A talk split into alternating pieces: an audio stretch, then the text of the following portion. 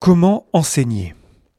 Dans cet épisode, on va voir que l'enseignement moderne peut s'appuyer par exemple sur les six atouts de l'enseignement moderne de Sharon Bowman, qui nous inspire à collaborer plus avec nos élèves.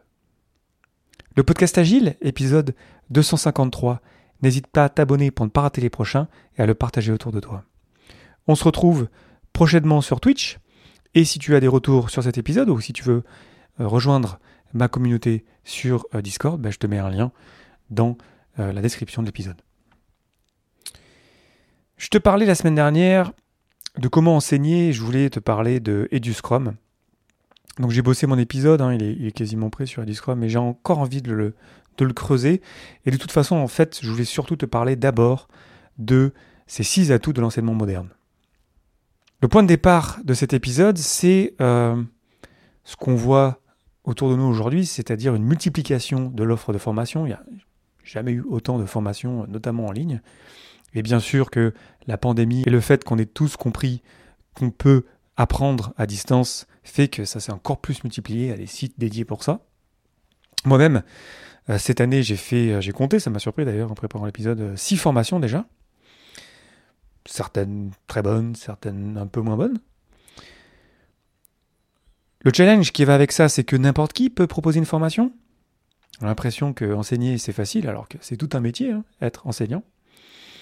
Et, euh, et, aussi, un des problèmes que je vois, c'est que peut-être que toi aussi tu as fait pas mal de formations dernièrement, mais est-ce qu'on en retient vraiment quelque chose? Et surtout, est-ce qu'on applique les choses après coup? Tout ça, ça fait une problématique vraiment importante, surtout dans le monde aujourd'hui où on a besoin d'apprendre de désapprendre et de réapprendre continuellement. L'apprentissage, continuer à apprendre, c'est super important. Enfin, c'est pas une nouvelle, hein, c'est Captain Obvious qui parle encore. Hein. Mais voilà, chaque année, il y a de nouvelles pratiques, il y a de nouvelles technologies à découvrir. Les métiers évoluent, des métiers secrets. dire, il y, a, il y a 15 ans, euh, Scrum Master, ça n'existait pas. S'il y avait une qualité ultime aujourd'hui, bah, ce serait de pouvoir apprendre et surtout d'agir ensuite différemment par rapport à ce qu'on a appris. Et puis, investir pour soi-même, sur soi-même, c'est rarement une mauvaise idée. Tout ça, ça fait qu'il y a ce fourmillement de, de formation, et c'est super. Maintenant, c'est vrai qu'il y a des formations qui sont plus ou moins modernes, plus ou moins adaptées notamment à l'apprentissage à distance, plus ou moins inclusives, plus ou moins collaboratives. Et le propos de cet épisode, c'est de revenir finalement à se rendre compte qu'on peut peut-être enseigner différemment.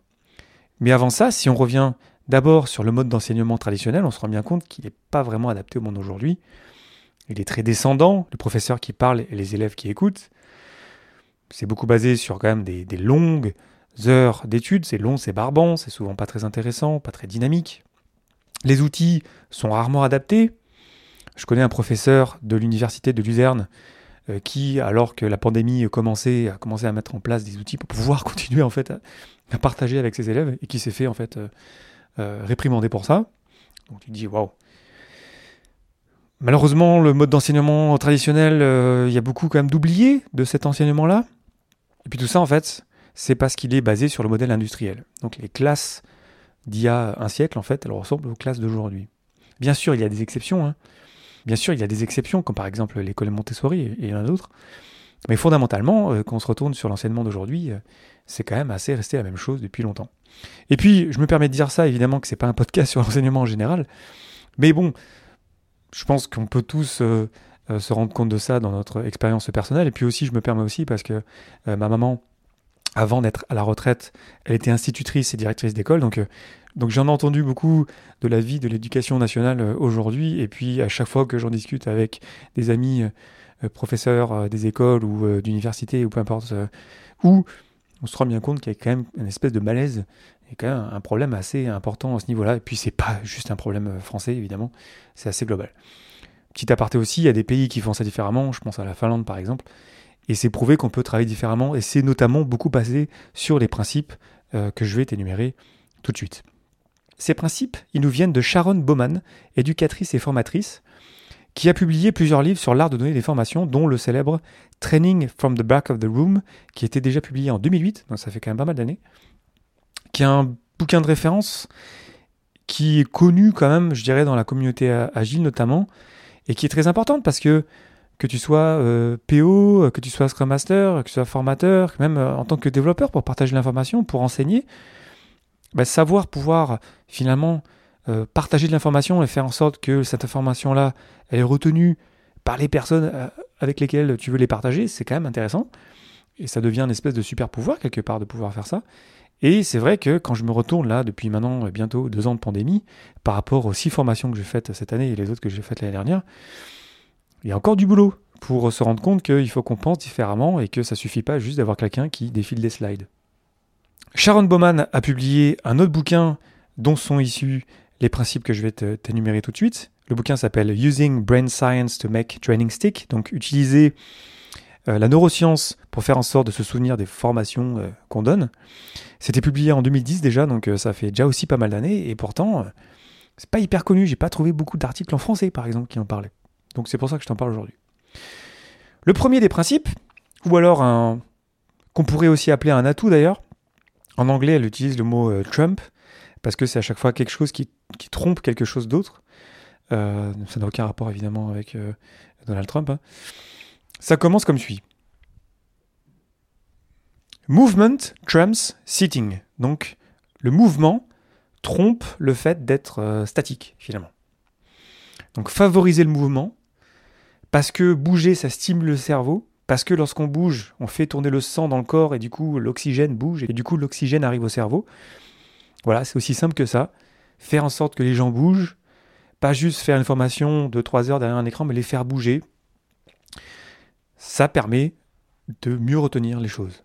Deuxième principe, talking trumps listening. Donc parler trompe le fait juste d'écouter. Donc faire en sorte quelque part que nos élèves, lorsque par exemple je donne une formation, ils ne parlent plus qu'ils n'écoutent. Ça veut dire créer des temps d'échange et de partage. Quand je te dis ça, je pense aux liberating structures. Et aussi le, fait qu'on fasse parler nos élèves, ils vont mieux se souvenir de ce qu'ils ont appris parce qu'ils vont le répéter eux-mêmes, ils vont utiliser leurs propres mots. Encore une fois, tout ça, ça paraît évident, hein, mais est-ce qu'on le fait vraiment dans nos formations? Troisième principe ou troisième atout, images trumps words. Utiliser des images plus que des mots. Voilà, une image vaut mille mots. Captain Obvious qui parle, voilà, ça c'est très clair. Mais est-ce qu'on le fait vraiment bien? Est-ce qu'on ne pourrait pas rajouter des images pour partager nos idées? Est-ce qu'on pourrait dessiner en direct pour partager des idées? Writing trumps reading. Donc favoriser l'écriture à la lecture, faire en sorte que nos élèves écrivent au lieu juste de lire. Parce qu'écrire, c'est un processus de clarification de la pensée. Et du coup, lorsqu'on va l'écrire nous-mêmes, ça va s'imprimer un petit peu mieux dans notre cerveau. Encore une fois, est-ce qu'on fait ça dans nos formations à distance notamment? Shorter trumps longer. Ce qui est plus court va tromper le plus long quelque part. Donc alterner des temps courts, cadencés, parce que naturellement on décroche très vite, autour de 15 minutes. Ça veut dire qu'il faut qu'on engage nos élèves toutes les 10-20 minutes pour leur faire faire quelque chose. Est-ce que dans nos formations, on a ce raisonnement de faire bouger les gens et leur faire faire des choses très souvent Et enfin, dernier principe, sixième principe, ou atout, different trumps same. Donc ce qui est différent va tromper la, la routine quelque part. Faire en sorte de surprendre, de changer les choses d'éviter ce qui est répétitif. Parce que lorsque c'est répétitif, le cerveau, il s'endort un peu. C'est pour ça souvent que je te dis que chaque rétro devrait être différente, devrait être unique. Donc movement trumps sitting, talking trumps listening, images trumps words, writing trumps reading, shorter trumps longer, and different trumps same.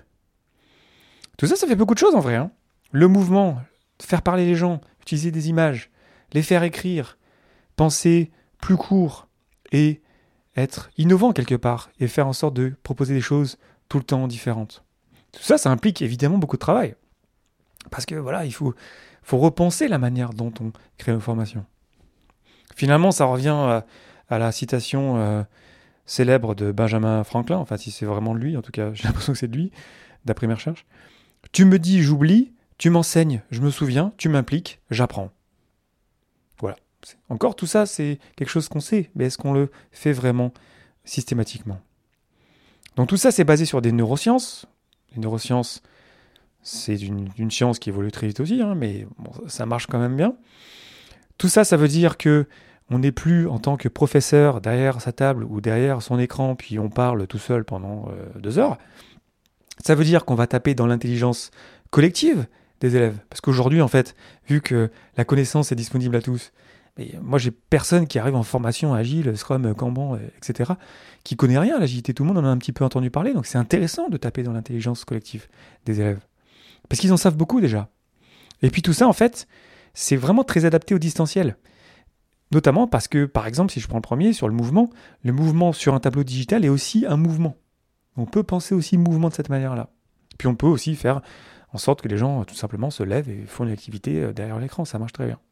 D'ailleurs, il y a une espèce de septième principe euh, assez récent euh, qui dit small trumps large. Donc tout ce qui est plus petit va faire en sorte d'être meilleur que finalement ce qui est gros à consommer. Donc les fameux les petits morceaux de connaissances, puis on construit nos formations en pensant ok c'est quel morceau qui va aller après quel morceau, puis on va vérifier aussi que tel ou tel morceau ait bien été compris. Donc tout ça, ça fait déjà pas mal d'éléments à prendre en compte lorsqu'on met à jour nos formations ou lorsqu'on partage de l'information autour de nous. Et finalement, c'est un petit peu comme euh, les managers qui deviennent petit à petit des leaders-serviteurs. En fait, les professeurs 2.0, c'est un petit peu ça. Quoi. Ils sont plus juste derrière leur pupitre ou derrière leur écran et en fait, ils, incluent les élèves dans l'expérience. Il faut en sorte que ce soit une expérience intéressante pour les élèves. Ce qu'on peut faire à notre niveau lorsqu'on fait partie de formations qui sont peut-être au niveau ou encore pas encore au niveau dans, ce sens-là, c'est déjà, est-ce qu'on agit vraiment après la formation? Moi, je pense que tout formateur, en fait, devrait, après quelques semaines, après quelques mois, avoir un échange pour vérifier s'il y a des choses qui ont changé dans la vie des gens. Est-ce qu'ils ont changé quelque chose? Parce que finalement, peut-être que s'ils n'ont rien changé, c'était peut-être intéressant. Peut-être que le formateur, la formatrice était très sympa, était très bon, c'est une très bonne personne, même un, génie. Euh, mais si à la fin de la journée, euh, on n'applique rien différemment après coup, peut-être qu'on a perdu notre temps et notre argent. Donc quand vraiment ça a un impact dans notre vie, ben le dire haut et fort, faire de la pub pour ça, parce que comme je le disais, il y a plein plein d'offres de formation, et arriver à faire ressortir vraiment les personnes qui prennent en compte ces principes-là et qui vraiment mettent à jour leur formation pour que vraiment ça soit vraiment de, la très très bonne qualité, il faut qu'on en parle, il faut que ça se sache. Et puis aussi partager du feedback aux personnes qui peut-être sont pas encore à jour, parce qu'après tout, euh, ça demande beaucoup de travail, pas évidemment pour être méchant, mais juste pour leur montrer que ouais, peut-être ça pourrait être un peu mieux et peut-être euh, en appuyant sur tel ou tel principe, ça pourrait éventuellement être mieux. Donc pour conclure, c'est vraiment changer la manière de penser l'enseignement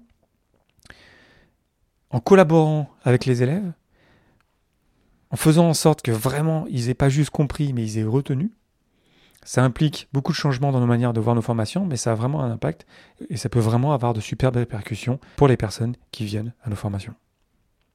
J'espère que cet épisode t'aura été utile. N'hésite pas à me partager du feedback directement dans mon serveur Discord et à me laisser plein d'étoiles dans ton application de podcast préférée. Je te remercie infiniment pour ton attention et tes réactions. C'était Léo Daven pour le podcast Agile et je te souhaite une excellente journée et une excellente soirée.